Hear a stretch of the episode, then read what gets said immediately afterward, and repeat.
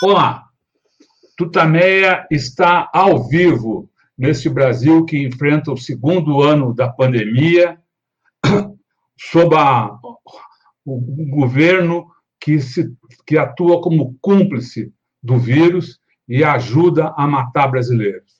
Estamos nós aqui nos nossos estúdios quarentênicos, a Eleonora. O Rodolfo. E do outro lado da tela, conversa conosco hoje o Adriano Diogo, que você já conhece, é um verdadeiro campeão dos direitos humanos aqui em São Paulo, no Brasil. A Eleonora já vai falar mais dele, mas antes eu quero te convidar, convidar o Adriano, convidar você, convidar a Eleonora, todos, para que nós nos somemos aqui numa rede de solidariedade, num abraço fraterno aos parentes, aos familiares, parentes, amigos, conhecidos, colegas de trabalho das vítimas da Covid no Brasil. É um número sempre crescente, brutalmente crescente. A gente está vendo nesse mês de março e agora em abril os números se multiplicarem de forma uh, brutal. E todos nós sabemos poderiam ser muito menores, ordens de grandeza menor. Uh, a gente tem estudos que dizem que o número de mortes poderia, se fossem usadas as medidas de proteção, não chegariam a 20%, 30% do que está ocorrendo no Brasil. O governo Bolsonaro, com a sua atitude negacionista, não obedeceu às orientações da Organização Mundial de Saúde, desrespeitou as orientações das instituições médicas e científicas brasileiras, e o resultado é este. Números divulgados às 18 horas de ontem pelo Conselho Nacional de Secretários de Saúde. 4.195 mortes nas últimas 24 horas. São três mortes a cada minuto aqui no Brasil. Enquanto a gente está conversando, já morreram seis pessoas de Covid aqui no Brasil por causa da inoperância da ação do governo federal. São 336.947 mortes no total, para 13 milhões 100 mil e 580 casos de Covid no país. Esse é o resultado da política da morte de Bolsonaro. Eleonora. Adriano Diogo, muito obrigada por você estar aqui conosco, ainda que remotamente, no Tutameia. Adriano Diogo, como o Rodolfo disse, é um campeão dos direitos humanos aqui em São Paulo, foi vereador, deputado estadual, presidiu aqui na Assembleia Legislativa a Comissão da Verdade é, do Estado de São Paulo, Rubens Paiva, né, que levantou é, todas as, enfim, os crimes da ditadura aqui no Estado, e é um prazer tê-lo aqui para conversar com você nesse momento tão dramático que o Brasil vive, especialmente para as regiões de, da periferia da cidade que você conhece muito bem. Qual é a sua visão hoje, Adriano, do que está acontecendo, especialmente para os mais pobres aqui em São Paulo? Seu som, seu, seu microfone está dizendo. Os mais pobres aqui em São Paulo estão entregues à própria sorte porque no início tinha um discurso que a pandemia era democrática, atingia tanto os ricos como os pobres. Bem no começo, né, porque diziam que as pessoas que vinham do exterior e, e iam, e, iam para os grandes hospitais, que os hospitais, é, os grandes hospitais de São Paulo, Sírio, Einstein, Oswaldo Cruz, é, é, o, não o INCOR, o próprio INCOR, mas o, o Hospital Dr. Adib Jaten, HCOR, estavam é, abarrotados de pessoas contagiadas e contaminadas. Isso é verdade, mas com o passar do tempo, a pandemia se disseminou na periferia de uma forma impressionante. Numa casa, chega a ter seis, sete pessoas que constituíam uma casa todos contaminados. E aí quando começa quando começa a, a agravar, não tem para onde levar. As pessoas vão para as UPAs, para as unidades de saúde e não conseguem ser internadas. Então, qual é a realidade aqui da Zona Leste, onde eu tenho maior conhecimento? Aqui tem a casa, três hospitais das Irmãs Santa Marcelina. Três Santa Casas, três. O de Itaquera é enorme. O da cidade de Tiradentes é um pouco menor e de Itacoacetuba um pouco menor. As irmãs, na segunda-feira à noite, não tinham oxigênio. Não tinham oxigênio. Um hospital de Santa Marcelina que é do tamanho da Santa Casa de Misericórdia, aqui de São Paulo, aqui do centro de São Paulo. Então, e, quer dizer, além dessa questão da fome, do desemprego, eh, de ausência total da presença do Estado, total, né, aquela desorientação que está. Porque as escolas, pelo menos, deveriam manter o, os seus padrões de alimentação para a população. Tudo bem, não tem aula, mas as famílias poderiam retirar a cota da merenda escolar, as entidades de de assistência social. Então, na periferia, a situação, porque o povo precisa trabalhar, tem que se deslocar, não tem auxílio emergencial e, como consequência desse deslocamento, fica todo mundo doente, todo mundo contagiado. E quem não tem o famigerado planinho de saúde, mesmo que sejam aqueles planinhos mais básicos, Prevent Senior, esses planinhos, esses então pelo amor de Deus. Né? E, aqui, e aqui o que acontece no estado de São Paulo e que, que incide na cidade de São Paulo? O governo do estado tem uma regra, uma regra muito bem vendida, bem, bem embalada do ponto de vista da publicidade, mas que às vezes seja, chega a ser contraditória e co, contra a atuação da prefeitura a prefeitura e o governo do estado vivem em choque, embora isso não extrapole para os grandes meios de comunicação. Então, cada dia o governador, além do excesso de protagonismo, essa coisa muito teatral, colide com a prefeitura de São Paulo, todo dia. Faixas de vacinação, disponibilidade de vacinas, onde o governador prioriza e tal. E isso cria um caos na cidade de São Paulo. Então, nós temos um problema na cidade de São Paulo que a gente não tem prefeito por causa das dificuldades de saúde, ele está praticamente ausente, e o secretário de saúde de São Paulo hoje é o prefeito de São Paulo. E ele, vira e mexe, é desautorizado pelo governo estadual. Nas necessidades do número de vacinas, na forma de distribuir e dos insumos, dos insumos.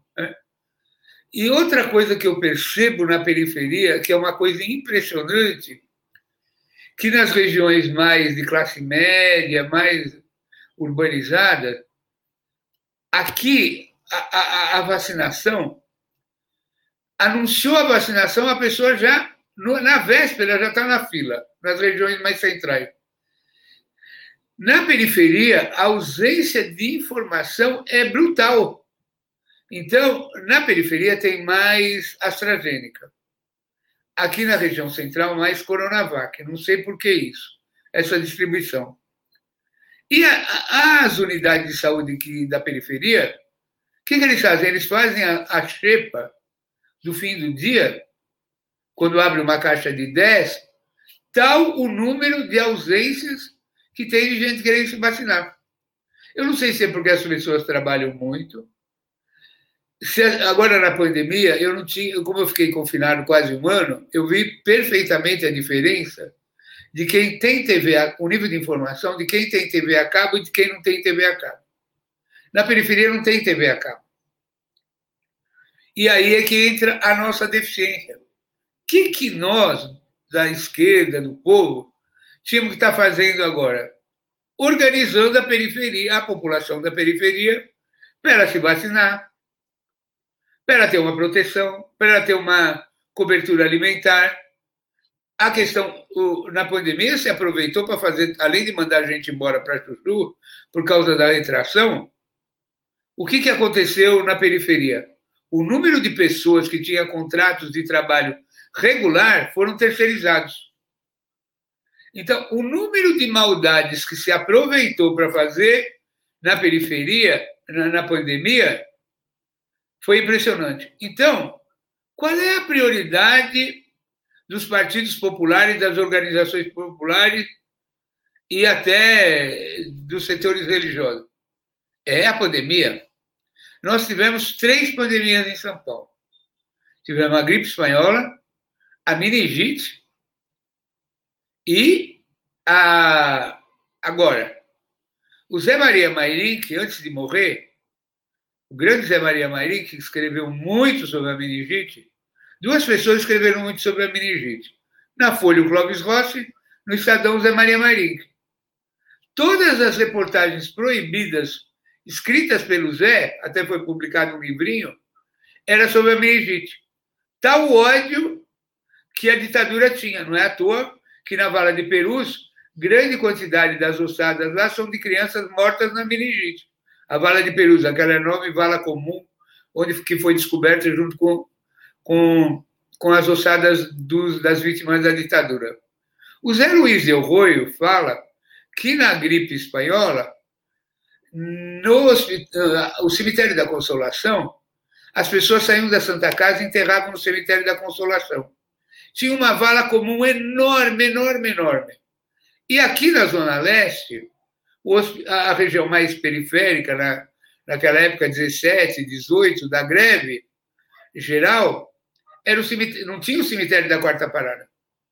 Era uma estação de trem a Quarta Parada, por isso que chama Quarta Parada. E era uma vala comum, era uma vala comum de tanta gente que morria. E igualmente proibida. Né? Então, eu acho que a, a, a situação na periferia. Ah, e o que eu queria falar, principalmente, homenageando a Eleonora, que até a, Folha lembrou, né? Estava lá embaixo, mas lembrou da existência da Eleonora e da importância do trabalho dela. O que está faltando? Está faltando esse trabalho de campo mostrar como é a vida do povo no período da pandemia. Como é. Por exemplo, eu acho até que o PT devia fazer, o PT, a esquerda, devia fazer uma coisa que tinha na época do Partidão, que era o Socorro Vermelho. Devia criar uma, uma, uma, um site chamado Socorro Vermelho, para circular as informações nacionais sobre o, o abandono da pandemia, a, a, a, falta de mobilidade, de transferência, de ocupação de leitos, né? Alguma ou de solidariedade que fosse. Né? Então, eu sempre analiso. Em São Paulo, nós temos três realidades: a realidade Bolsonaro, a realidade Dória as Covas e a nossa realidade. Lógico, tudo bem, pode ficar falando. Ah, mas o PT age bem. Olha o Edinho, que trabalho maravilhoso que a Araraquara está fazendo. Olha o governador do Piauí, é o presidente do consórcio de governadores. Gente, mas o, o, general Mourão falou: não, agora, agora acabou de declarar. Não, sabe o que é? Terça-feira sempre represa o número de dados, aí toda terça-feira dá um desvio. Meu Deus do céu, teve que fazer um pool. Um pool dos meios de comunicação para saber os dados das mortes diárias. Porque os caras subnotificaram na maior. No tempo que o Toffoli estava na presença do STF, ele fez um termo de ajustamento de conduta pelo Conjur, abrindo mão para o Comandeta, que era ministro da Saúde, abrindo mão da causa-morte do atestado de óbito. Abrindo mão da causa-morte. O que, que nós vamos fazer à esquerda? Vou fazer uma comissão da verdade dos crimes da pandemia? 40 anos depois que acabar a pandemia? Ou nós vamos falar para o povo que pandemia é política de Estado, é política de governo? O Bolsonaro, quando fez campanha, anunciou que queria matar 30 mil, a começar pelo Fernando Henrique. Já matou 330 e não se saciou, não se deu por contente. Né? Como é que nós chamamos isso? Letargia, covardia. Como é que nós vamos chamar isso? Porque as pessoas acham que ditadura é só o assassinato dos militantes políticos. E assassinato de um povo, de uma geração? Respondendo a sua pergunta, por que, que eu posto todo dia as pessoas que estão morrendo? O que tem de gente do PT importante, desimportante, pobre, rico, sindicalista, militante de base, o PT devia fazer um cadastro. O que nós perdemos na pandemia. Né? Hoje nós perdemos o professor Bose. Olha o tamanho da perda. Professor Bose. Professor Bose. Né? Nós perdemos o padre Ticão. Nós perdemos, na periferia você perde todo dia. Conselheiro tutelar, tudo, tudo, tudo. Né? E a esquerda, tudo bem, não tem coisa mais importante que a volta das liberdades democráticas e a absolução do Lula. Eu acho que esses são os dois eixos principais do PT: a recuperação da democracia no Brasil e o enfrentamento à pandemia. Imagina que uma deputada federal do PT ontem, que soltou uma nota agora, com um sobrenome desse tamanho que ela tem, ela se equivocou e votou no projeto que permite a iniciativa privada furar fila. Né? Uma jovem pernambucana, de uma família maravilhosa. O que ela fez? Então tem alguma coisa errada, gente. Me desculpem que vocês. Eu tenho tanto respeito por vocês, vocês, mas vocês me acham às vezes fora da casinha. Quem fez comissão da verdade fica fora da casinha mesmo, né? Porque vê tanta barbaridade, vocês dois têm um conhecimento fantástico da realidade brasileira, mas a pandemia é o maior projeto de assassinato em massa. Na ditadura nossa, a meningite era tratada do mesmo jeito, com esse negacionismo. Não tinha meningite. Né? E olha que tinha vacina, hein? Aqui tiveram que criar vacina agora. Então, a periferia está abandonada. Está à própria sorte. Sem orientação, abandonada, abandonada. E, e, na Grande São Paulo, então, até o prefeito de Santo Bernardo, outro dia, teve um ataque, que a região dele explodiu. Imagina esse Alto Tietê, que é muito pior que aquela região de São Bernardo essa região Mugi, Itaquá, Ferraz, pelo amor de que é aquele grande dormitório de gente pobre pra caramba. Entendeu? É isso. Uh, Adriano, você falou um pouquinho nessa sua intervenção inicial sobre a vacinação da, na, na, na, na, periferia. Poderia falar um pouquinho mais? Ela está chegando, a, a, a vacina está chegando aos pontos extremos de São Paulo, está chegando em quantidades uh, necessárias, a, a chegada da, da vacina à periferia, uh, proporcionalmente à, à, disponibilidade, digamos, na zona oeste ou no centro, é, é, razoável, enfim. Contar um pouquinho mais sobre o processo de vacinação na, na, na periferia de São Paulo. Então, uh, quando sai a, a campanha de a, a, a, idade, né, a faixa etária, a prefeitura recorre aos drive-thru. Tudo praticamente na Zona Oeste, Pacaembu, Estádio Morumbi. Lá na Zona Leste, agora abriram o campo do Corinthians. Mas o início era uma igrejinha da Vila Zelina, das Boas Novas, numa antiga fábrica metalúrgica, numa rua mais estreita que a rua da sua casa uma ruazinha desse tamanho. Uma igrejinha era única aqui na nossa Leste 1, que é a região Sapopemba, São Mateus, do drive-thru. Qual é o problema? Não, vacina tem. Eu até não entendo por que, que tem essa distribuição nas regiões mais centrais, Coronavac, e na periferia AstraZeneca. Agora, eu que converso com as unidades de saúde lá do Fundão, São Mateus, Cidade Tiradentes, que é a maioria AstraZeneca, eu não entendo porque a, a, vocês podem não acreditar. Ó, só vocês entenderem, Vila Prudente, Vila Industrial, Sapopemba, até São Mateus faz limite com Santo André. O povo de Santo André está vindo para cá porque não tem gente se vacinando aqui na nossa região. Gente que vem de, até de Itaquá, Ferraz, vem para cá porque não tem mobilização. Eu não sei se as pessoas não sabem as idades não sabem os direitos, se tem medo da vacina, de ser vacinado por causa da influência dos evangélicos. Tem uma desmobilização. Enquanto nas regiões mais centrais, aqui no Pacaembu tem gente que espera 12 horas para ser vacinado dentro do carro, passa mal. Outro dia um senhor acabou a gasolina, passou mal dentro do táxi. É uma coisa impressionante. Então, tem falta de informação. Você viu, o governo do estado de Minas Gerais, nesse fim de semana que passou, fez um filmete, naquela mesa está faltando ele, aquela música do Jacó, maravilhoso. Vocês viram alguma campanha de vacinação da prefeitura ou do governo do estado? Algum filmete, algum slide? Alguma coisa? Não tem, não tem. Outra coisa, as pessoas não explicam. Imagina você, a vacina AstraZeneca, quando ela foi concebida, o intervalo era para três a quatro semanas. Você sabe quando é o retorno na periferia da AstraZeneca? 90 dias. Tem tão pouca vacina que ao invés do sujeito. A, a, a Coronavac é, é um mês, né? Um mês, quatro semanas. Quatro semanas. A AstraZeneca, que devia ser três semanas, na periferia são três meses a segunda dose.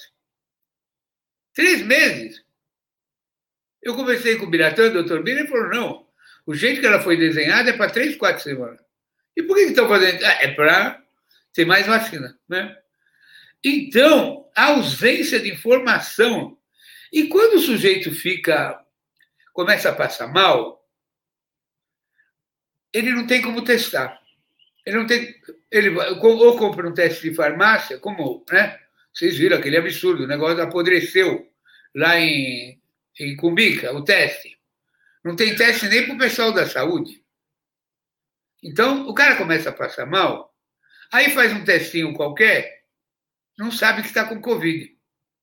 Quando o bicho chega pesado, por que, que o cara vai no posto, põe o dedo lá, vê a saturação e vê a temperatura. Aí, conforme for, o cara manda para casa.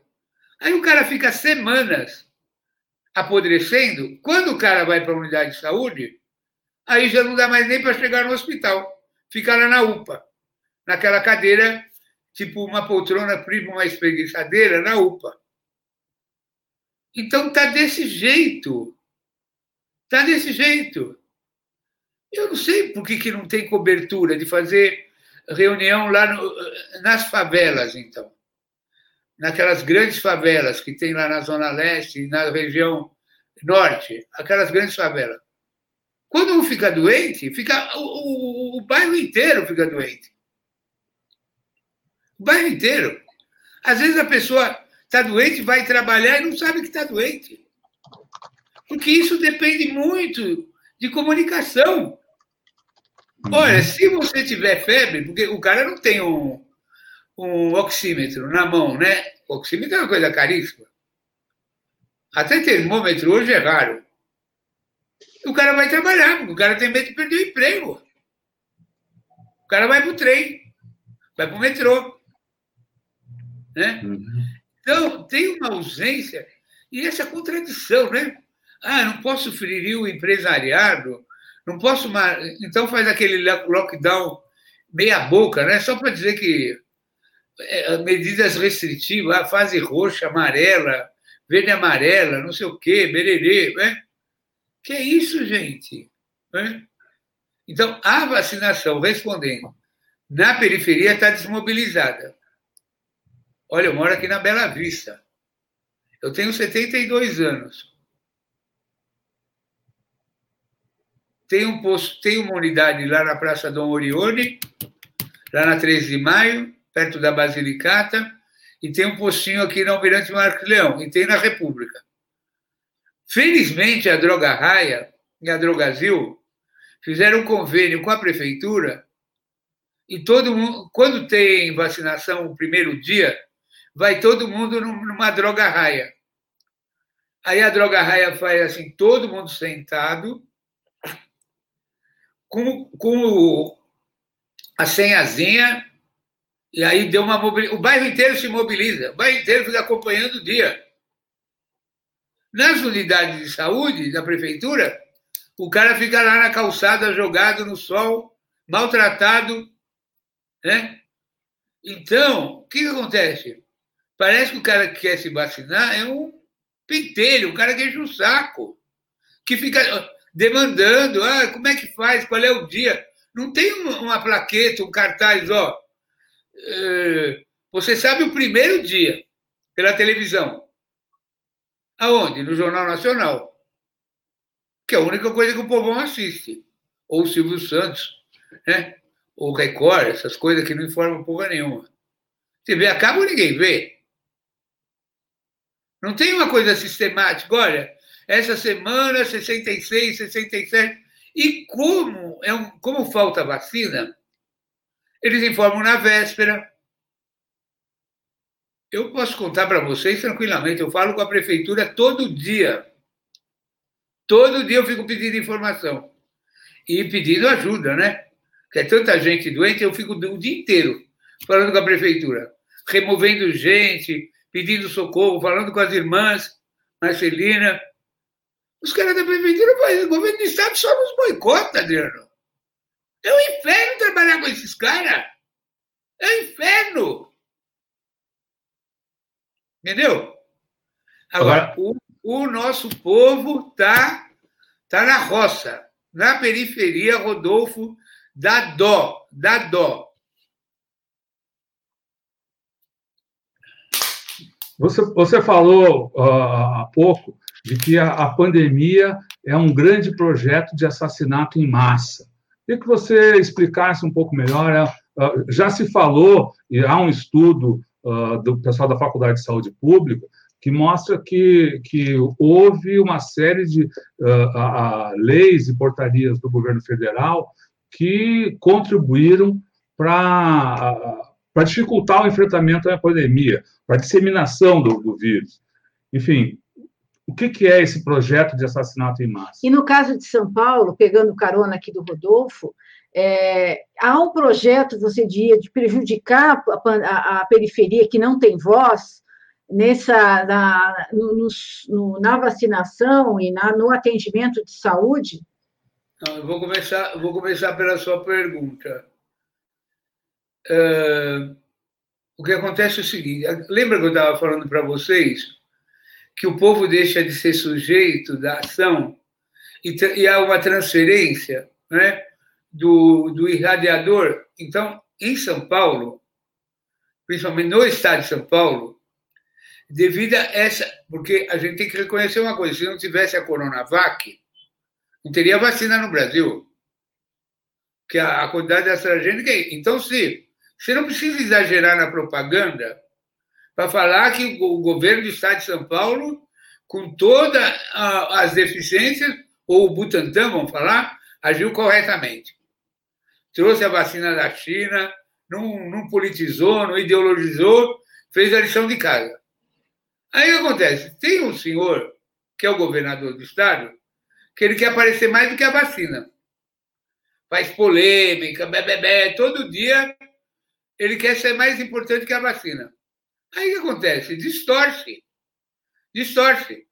E ao invés de informar o povo para o povo se mobilizar, só fica fazendo propaganda de si mesmo. Né? Então, agora, do governo federal, embora pode parecer um exagero assim, né? Eh, tonitroante, eu fico pensando todo dia Vou falar uma coisa como irmão para você. Qual é o fim do clã? Como vai encerrar o capítulo do clã? Né? Vocês viram um filme argentino, Clã? Um clássico? Que os policiais na Argentina começaram a fazer sequestro depois que acabou a ditadura para não perder a prática e ganhar dinheiro. Então vocês sabem que eu estou falando do clã, né? Qual vai ser o futuro do clã? O que vai acontecer com o clã? Porque o, o que eles, essa intencionalidade deles, por ministro de Relações Exteriores para brigar com fornecedor, e nos fóruns internacionais brigar com a Índia, com a Rússia, com todo mundo, e, e o outro ficar fazendo campanha contra aquele ministro que. Fa... Imagina, o, o Pazuello, eu não queria ficar falando, não.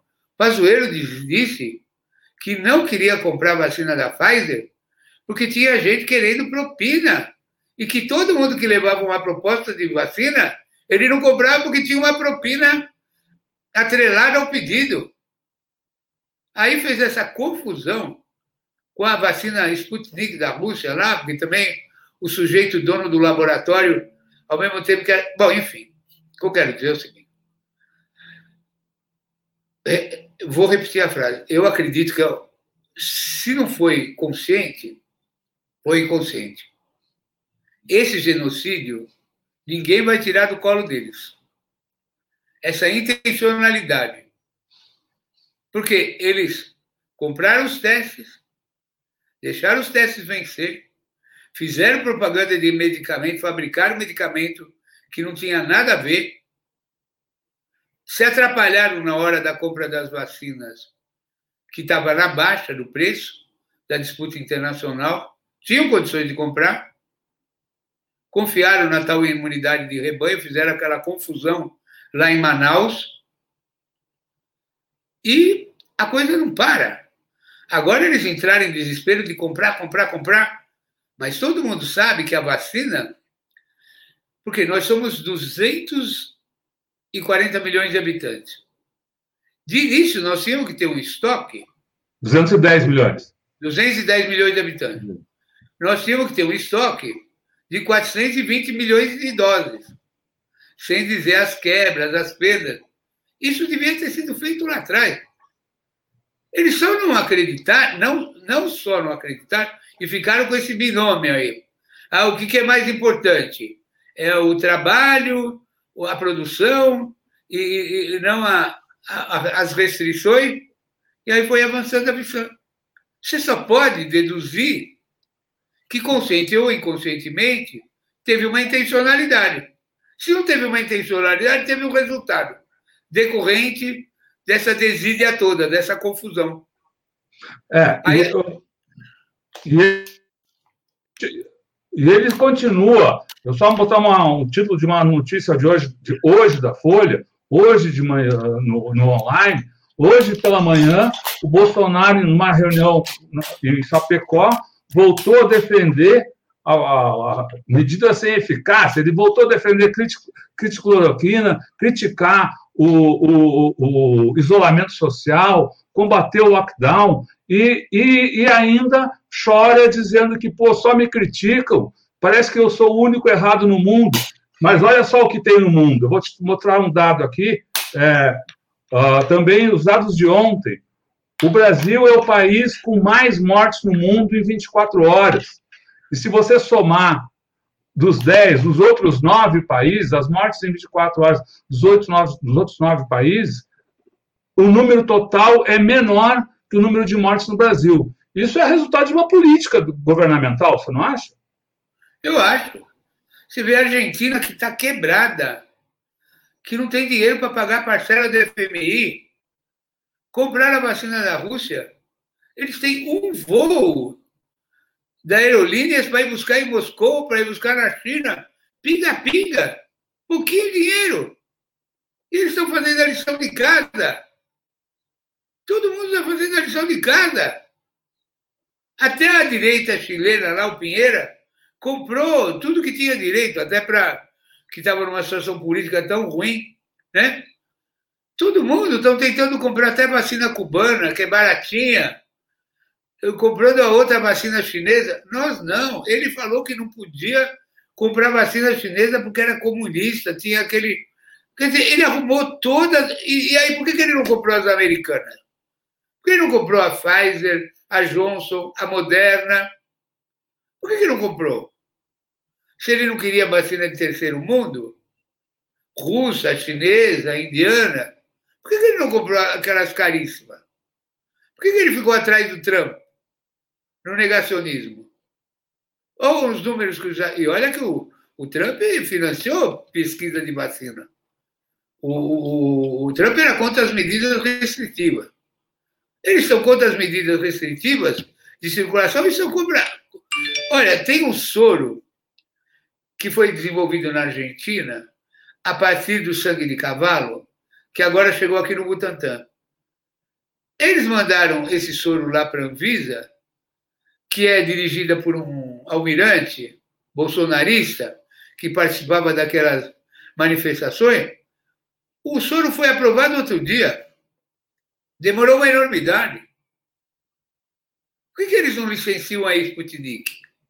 É porque o empresário é lobista, ou foi pela mão do governador da Bahia. Por que não licencia Sputnik, que é baratinha? Ontem disse que ligou para o Putin, né? Por, o, o, por que, que não, não entra em contato com os Estados Unidos, que tem uma cota enorme que eles vão dar para o México? Por que, que não negocia um pouco daquela vacina que os Estados Unidos não querem? Acho que é a AstraZeneca. Mas AstraZeneca feita na Índia.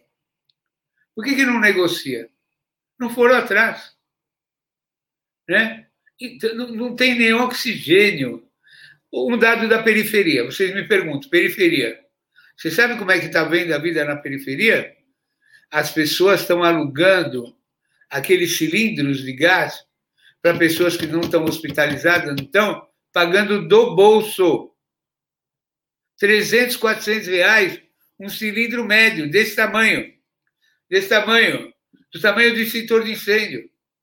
300 a 400 reais por dia, por dia, e fica calculando a vazão do gás na mão, sem as mesmas técnicas hospitalares. É assim na periferia. O povo está alugando cilindro. Vai buscar lá em São Bernardo, vai buscar aqui, compra de é, essas é, ambulâncias particulares. É desse jeito que está. Oxigênio. Oxigênio. Então, pessoal, agora eu sempre digo, os caras errarem faz parte. Os caras do centro aí, da direita do centro, fazerem essa parafernália, e nós? E nós? É só quando o Lula fala que tem que fazer um encontro internacional das nações para ver a distribuição de, de vacina e nós? Nós estamos indo para a periferia falar para as pessoas irem se vacinar? Se elas sabem a data de vacinação? Se elas estão assustadas com a propaganda que vacina pode ter efeitos colaterais? Isso que eu acho que é o maior problema. Adriano, então o que você está descrevendo aqui que está acontecendo na periferia de São Paulo é o que aconteceu em Manaus no início do ano, um salve-se quem puder, todo mundo buscando é, do próprio bolso alternativas para quem está em casa, que não consegue internação, para quem está em casa sobreviver. É isso que você está dizendo? Isso mesmo, e comprando medicamentos caríssimos. É isso mesmo, é salve-se quem puder, comprando na farmácia, ou se o cara tem um parente que trabalha no serviço público, o cara leva do serviço para casa. Mas que medicamentos? Essa, esse kit, essa coisa, toda essa. Não, tem esses. Porque não tem medicamento específico para é. Covid. Tem antibiótico, tem relaxante muscular, que permite o cara ter uma maior. Tem corticoide. É, essas bulas, essas receitas que são usadas para pessoas internadas estão sendo utilizadas em casa. Mesmo porque não tem como às vezes o cara vai no posto de saúde, falando simples, né? O médico prescreve e não tem como dar uh, da farmácia. Como o cara não está internado, não tem como dar para da farmácia pública. O cara tem que ir na farmácia comprar. Quer dizer, há um colapso no sistema de atendimento da periferia.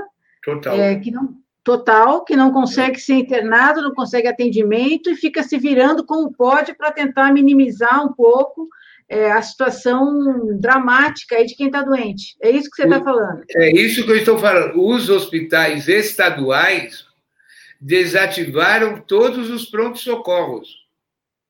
Você só, na periferia, você só é atendido no hospital estadual se você tiver no CROSS na, no sistema, como eles falam. Você não pode chegar lá e falar, ó, oh, estou doente e tal. O cara fala, não, você está no CROSS? Não.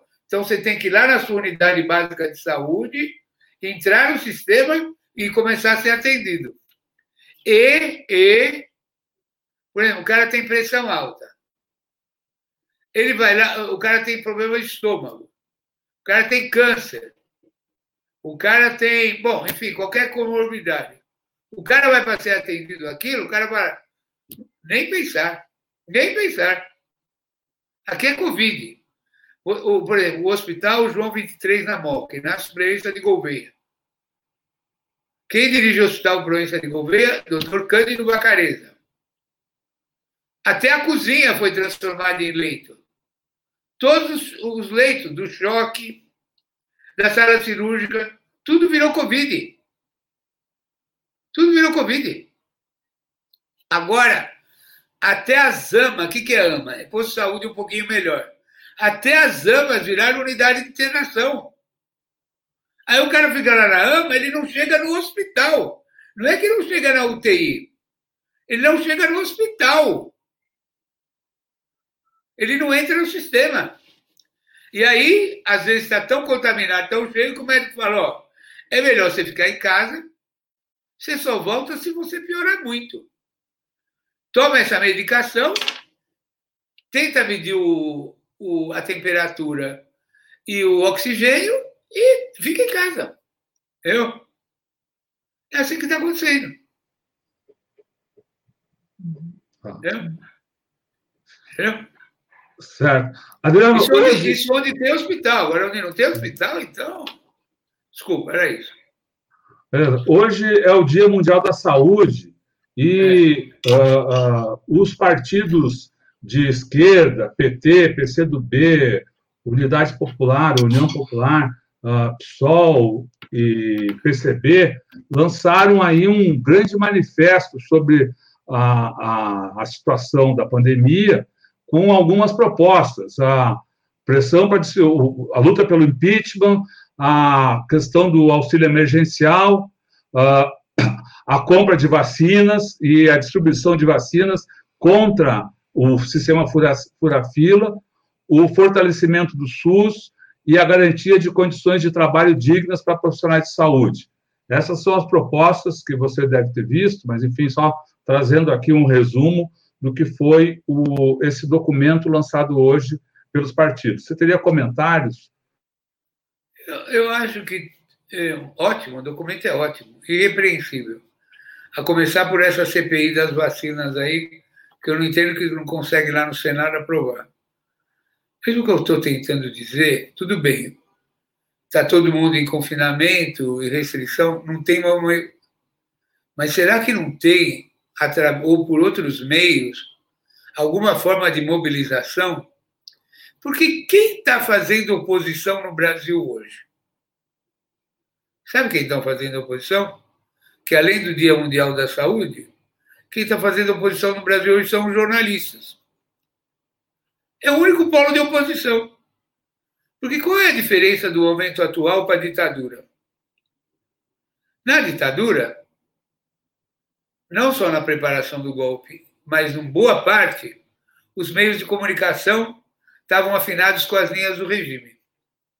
É lógico que hoje, por exemplo, fizeram o leilão dos aeroportos. Os meios de comunicação disseram que houve um ágio favorável de 3 mil por cento. Mas quem faz oposição, então descolou. Eu quero dizer o seguinte: felizmente, felizmente, mesmo os grandes grupos corporativos, o Bolsonaro está aqui, está todo mundo fazendo oposição. Como pode? Como pode? Fora os meios alternativos, que é a blogosfera. Agora, isso é suficiente?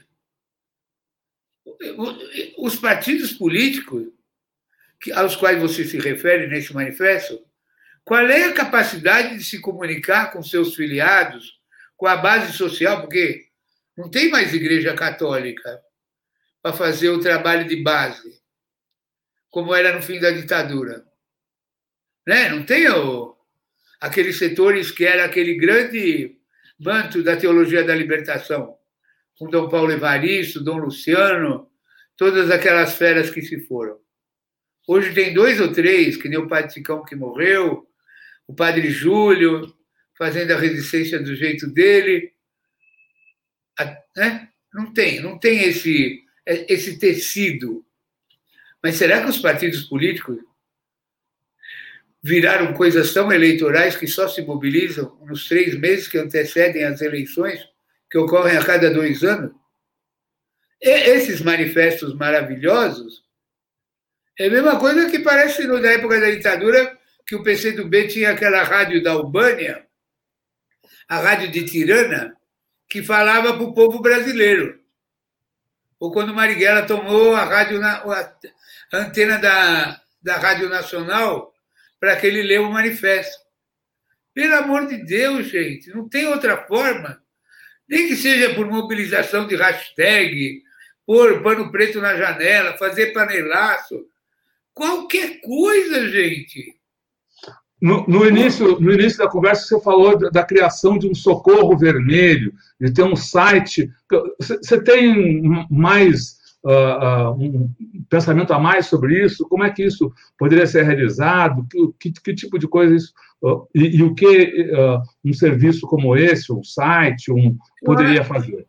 Eu acho que as organizações populares deviam ter um, um site nacional de informação. Porque, por exemplo, eu vou dar um exemplo, por que, que, por que, que eu fico postando notícia de militante, de companheiro, todo dia, na minha pequena capacidade de mobilização?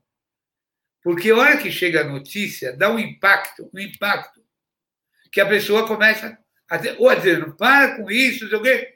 É tanta má notícia. Então, você imagina se junto o PT, o PCdoB, enfim, todo mundo que for de boa índole e das organizações, OAB, faz uma frente nacional e cria um, um socorro. Lógico, se for PT, socorro vermelho. Se for da esquerda, pode ser socorro é, democrático e tal. Nós temos que ter alguma. Outra coisa, nós temos que informar a população. Você já foi se vacinar? Você sabe que é a importância da vacinação? Você sabe que não vai virar jacaré? Ou você acha que vacinação pode ter efeito. Enfim, tinha que ter algum lugar onde as pessoas. Por que, que eu falo socorro vermelho? O livro do Mário Magalhães fala do socorro vermelho, fala do episódio da Clara Scharf e tal. Mas eu sei uma história que o Carlos Neder nunca me deixa contar, o deputado, que o pai dele era um grande médico em Campo Grande. Chamava Alberto Neder. E o, o Alberto Neder era o chefe do Partido Comunista em Campo Grande. Aí a direita inventou uma história que o pai do Neder e um grupo de companheiros do PCB queria envenenar a estação de tratamento de água de Campo Grande para provocar uma. E aí fez uma justificativa e prendeu o pai do Neder e todo mundo do partido. E o pai do Carlos Neder foi arrastado, amarrado num jipe pelas ruas de Campo Grande como um assassino. Como estava todo mundo preso, a mãe do Néder criou uma coisa chamada, uma organização com as mulheres, as pessoas presas e tal, Socorro Vermelho, para ver quem estava passando fome, quem estava preso, quem, tava, quem tinha desaparecido, quem tinha sido morto. Foi impressionante, foi a coisa mais impressionante que aconteceu em Mato Grosso. Eu acho que nós tínhamos que fazer um socorro vermelho, sei lá, alguma coisa tivesse um foco de mobilização e de conscientização do povo. Não adianta ficar falando, ah, o Edinho é o exemplo de Araraquara, o governador do Piauí é maravilhoso, ele está lá todo dia dando conselho para o Bolsonaro, ai que bonzinho que ele é. Porra, mas no Piauí morreu um cara no chão lá, com a enfermeira que começou a chorar do lado do cadáver. Né? Então, esse bom mocismo esse bom mocismo. Não, nós somos o primeiro aluno. Que primeiro aluno? O povo está morrendo, meu. Você viu que foi aprovada na Câmara Federal, a semana passada, uma reposição dos planos de saúde dos deputados federais de 135 mil reais. É. Tem alguma coisa errada ou eu que sou fora da casinha? Ou nós, nós três, ou, ou então, estou dizendo, o pessoal da Globo tá, tem mais medo hoje de falar que outro dia o, o falou no ar. Pessoal, os caras vão tirar o sinal da gente, vão sair do ar. Né? Porque a Natália Pasternak, é isso, é Delé, é o Nicoleles, é Gonçalo Vecina, é Margarete Dalcomo. É o dia inteiro esse povo falando, ó, tá errando, tá errando, tá errando, tá errando, tá errando. Todo mundo falando está errando. Será que nós, que somos os políticos, os mobilizadores, os eleitos, os escolhidos pelo povo, não temos mais nada a contribuir com esse povo? Ou, ou a gente está achando que é melhor que o povo se estrepe para ver se adquire consciência e rejeite o Bolsonaro? O que, que é isso, gente? Adriano, eu queria te perguntar ainda sobre a situação da periferia, a questão da fome. Se, logo no início da pandemia, se falou muito das ações de solidariedade, é, se falou que havia, enfim, movimentos importantes de apoio que sempre vão ser muito insuficientes. Hoje, como é que está essa questão? Você começou nos falando da precarização avassaladora que está acontecendo no, em, quem tra, em, em, quem trabalha, essa situação é, dramática da saúde. Como é que está a, a, a, a, fome na periferia? Esses movimentos de solidariedade fazem alguma diferença, não fazem? O que, que deveria ser feito? antes da eleição, antes da eleição, aqui em São Paulo, vamos falar de São Paulo, a prefeitura criou um sistema municipal de não sei o quê, que, lógico, 90% das cestas foram para os vereadores deles e 10% foi para os vereadores do campo popular. Então tinha vereador tirando foto lá, no campo popular, vai distribuindo cesta básica. Agora, eu, querida... eu não entendi bem. Explica isso para gente. Como é que é essa história Bom, da cesta básica? Como é que é isso? Não entendi. Vou explicar. A prefeitura de São Paulo comprou cesta básica para Dedéu e criou uma coordenação. A esquerda também entrou nessa coordenação. Então, tinha, lógico, o pessoal da direita, além dessa coordenação, distribuía os vereadores da direita e os candidatos da direita tinham cesta básica à vontade na subprefeitura. E a esquerda fazia parte dessa coordenação, conseguiu uma cota. E boa parte do financiamento de campanha virou cesta básica. Até aí tudo bem.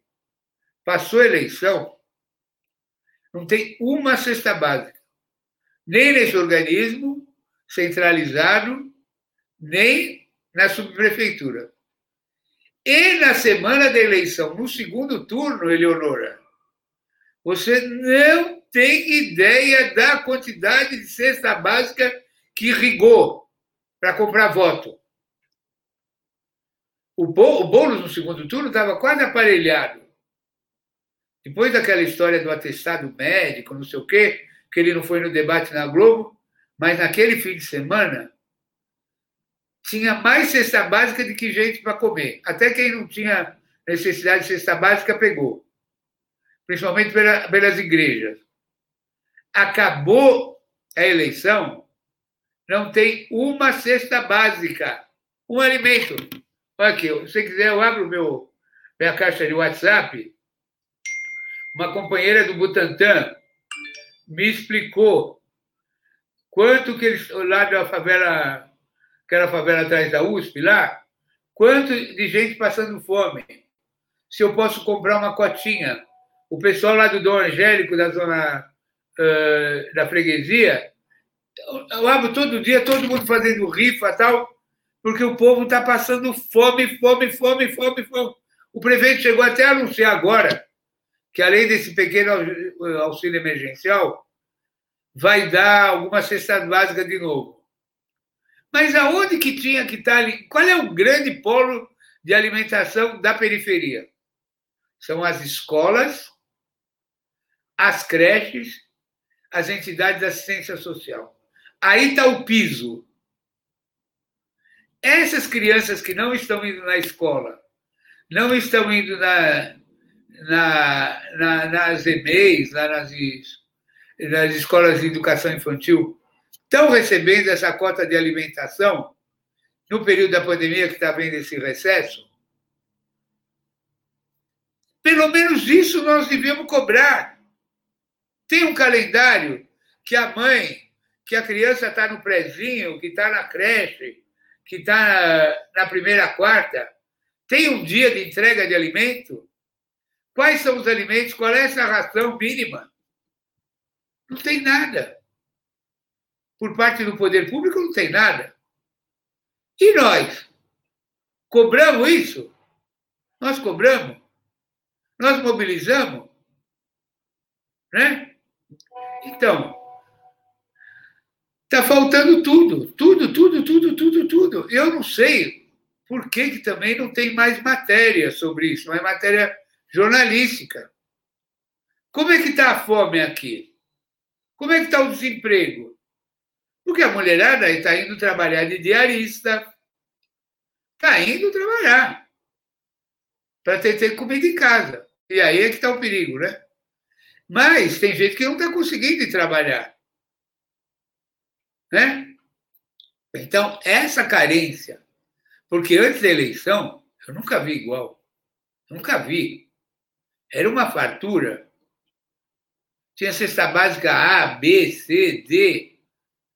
Né? Tinha até. Cesta básica tinha sobremesa até. Produtos de limpeza, álcool gel, bereré. Era uma caixinha menor. Agora, não tem nada, nada, nada, nada. Adriano, e você tocou muito rapidamente é, Bolsonaro na periferia. Se tem alguma, você tem alguma impressão? Tem algumas pesquisas aí, mas qual é a sua impressão mesmo sobre a, a, a força do bolsonarismo na, na periferia? A gente teve o auxílio emergencial no ano passado que proporcionou uma, uma digamos, uma aprovação é, até o desastre que está acontecendo, surpreendente para o governo Bolsonaro. Agora, as últimas pesquisas mostram uma redução. Como é que você vê é, a adesão, o, o apoio é, da, da, da, periferia ao bolsonarismo? O bolsonarismo ainda tem uma base de apoio importante na população mais pobre de São Paulo? Bom, depois nós vamos, eh, nós vamos comentar as pesquisas. Você quer que eu te dê uma impressão que pode gerar uma manchete? Na periferia, o povo odeia mais o Dória do que o Bolsonaro. O Dória é o inimigo do trabalho. O Bolsonaro é o cara que quer que as pessoas trabalhem. Além do fator evangélico, que é fortíssimo, o Dória é o inimigo público número um. Ele produziu a vacina, distribuiu a vacina e é o inimigo do trabalho, o inimigo do povo.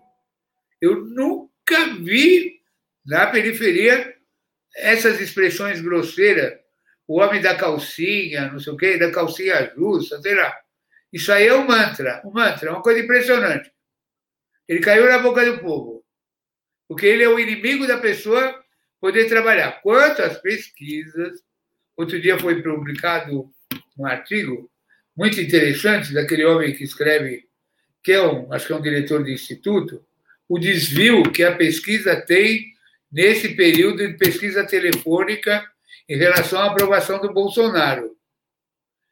Que acho que é o é, Marcos Coimbra, se eu não me engano, que ele acha exageradamente que tem um desvio enorme de pessoas simples que atendem ao celular e respondem perguntas que ele acha que o, tem um desvio, que a popularidade do Bolsonaro é muito menor né, do que as pesquisas estão indicando. Agora, no, no senso comum, assim, na conversa, o, o Dória, sem dúvida nenhuma, é muito mais rejeitado, né?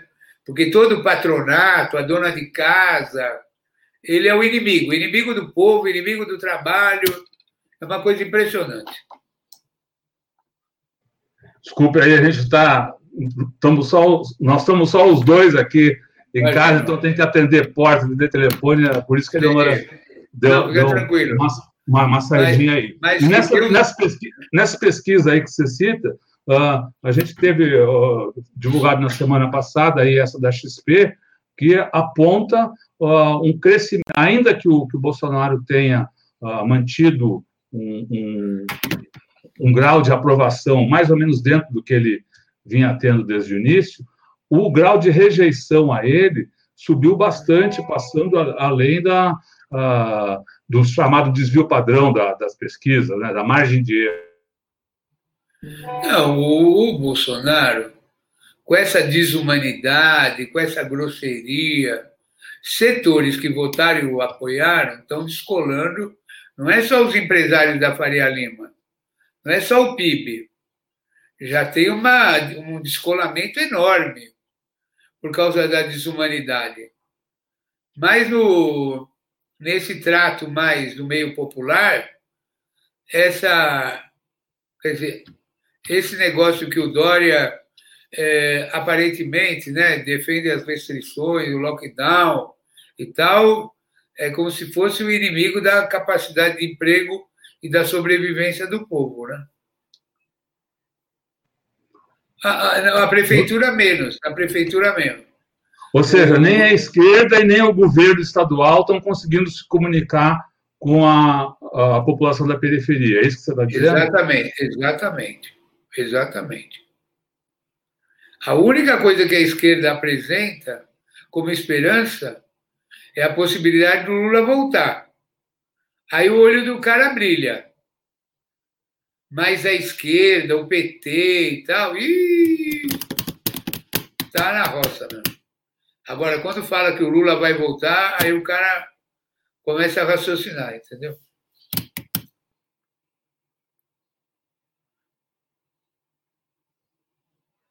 Seu microfone está desligado. Hoje, além de Dia Mundial da Saúde, é o Dia do Jornalista, né? É, jornalista. E, e, voltei, voltei, voltei da, da porta. Que é uma das profissões também muito atacadas no governo Bolsonaro. Hoje à noite vai hum. haver um, uma, uma dessas lives, uma, um, um ato virtual, uma manifestação virtual, organizado por 41 entidades de jornalistas de, de defesa de direitos humanos denunciando os ataques uh, feitos no governo Bolsonaro diretamente a jornalistas e especialmente à, à, à liberdade de imprensa, mas ao direito da população de se informar. Aliás, vai, ser, vai ter transmissão direta também aqui pelo Tutameia a partir das oito da noite. Mas uh, como você vê essa questão aí da restrição ou dos ataques à imprensa que faz o governo Bolsonaro? Bom, eu que sou um cara fascinado por imprensa. Ah, não, deixa eu acabar de. E deixa eu acabar de responder a pergunta anterior na frente da Eleonora. Você vê, por que, que o padre Júlio virou o símbolo da resistência? Descontando aquele lado místico dele, daquela espiritualidade, quase de uma teatralidade, ele, digamos assim, ele deu a linha da esquerda. Ele deu a linha, a solidariedade. Você fala, quem é o cara, o, o, o cara mais solidário do país? É o Júlio, que anda no meio de toda aquela população super complicada do ponto de vista de saúde e ele vai sobrevivendo e vai coisando. Então, se uma coisa uh, devia servir de exemplo para a esquerda, é a atitude do padre Júlio. É uma coisa impressionante. Né? Bom, essa é a primeira coisa que eu queria responder. Segundo, eu acho que a, a, os jornalistas e a, a mídia em geral, como eu disse, ao contrário da ditadura que houve deslocamento, quando o Bolsonaro pega aquela faixa, quando ele foi lá para Santa Catarina, no aeroporto, e põe Globo Lixo, Globo Lixo, e quando ele fala que não é para anunciar os balancetes das empresas, a publicação dos balancetes contábeis nas empresas jornalísticas e tal, quando ele tira o patrocínio, quando ele ataca diariamente, fala que cancelou as assinaturas, se fosse no nosso tempo, nosso tempo, quer dizer, no período da ditadura, eu acredito que os jornais e os meios de comunicação o enfrentariam de forma diferente. O que estou querendo dizer com isso? Eu quero dizer que, além do Estadão, que foi o, o, o meio que mais apoiou o golpe, patrocinou tudo mais, logo em seguida, o Jornal da Tarde, o Estadão, teve que publicar receitas de bolo e poemas dos Lusíadas. Né? Vocês lembram no tempo do Collor? Que o Collor tentou empastelar a folha e a Folha foi para cima dele até fazer a campanha das diretas. Depois, a, a Folha na ditadura, que fez, o seu Frias fez um monte de coisa de apoio à ditadura, mas depois contratou aquela geração de ouro da Libilu E foi, foi, foi até organizar eleições diretas e acabar com a ditadura.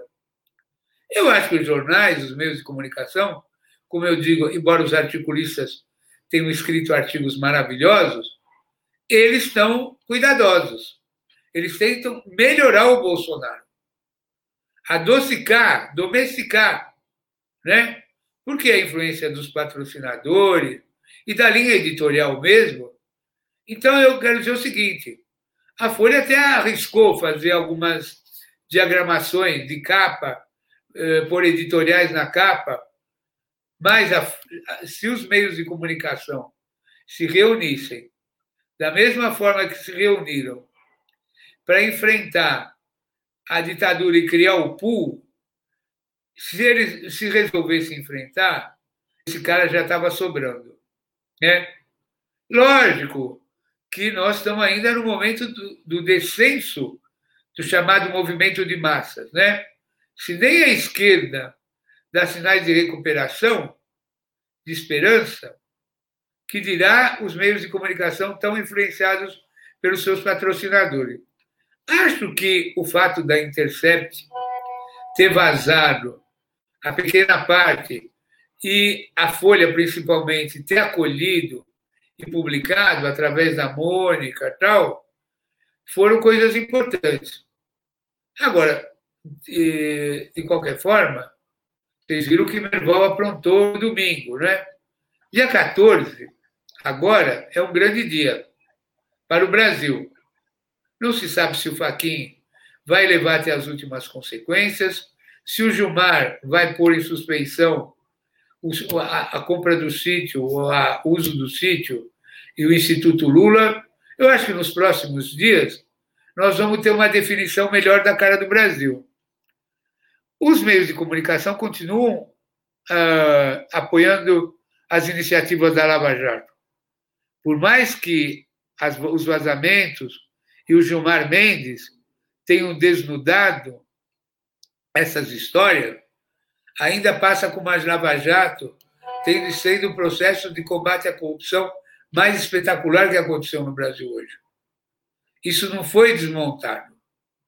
E, e todo mundo uh, oferece uh, o Moro como alternativa, inclusive, de candidato à presidência da República. Né? Então, embora seja hoje o dia do jornalista, eu acho que nunca os jornalistas e as empresas de comunicação foram tão afrontadas em seus direitos como no governo Bolsonaro.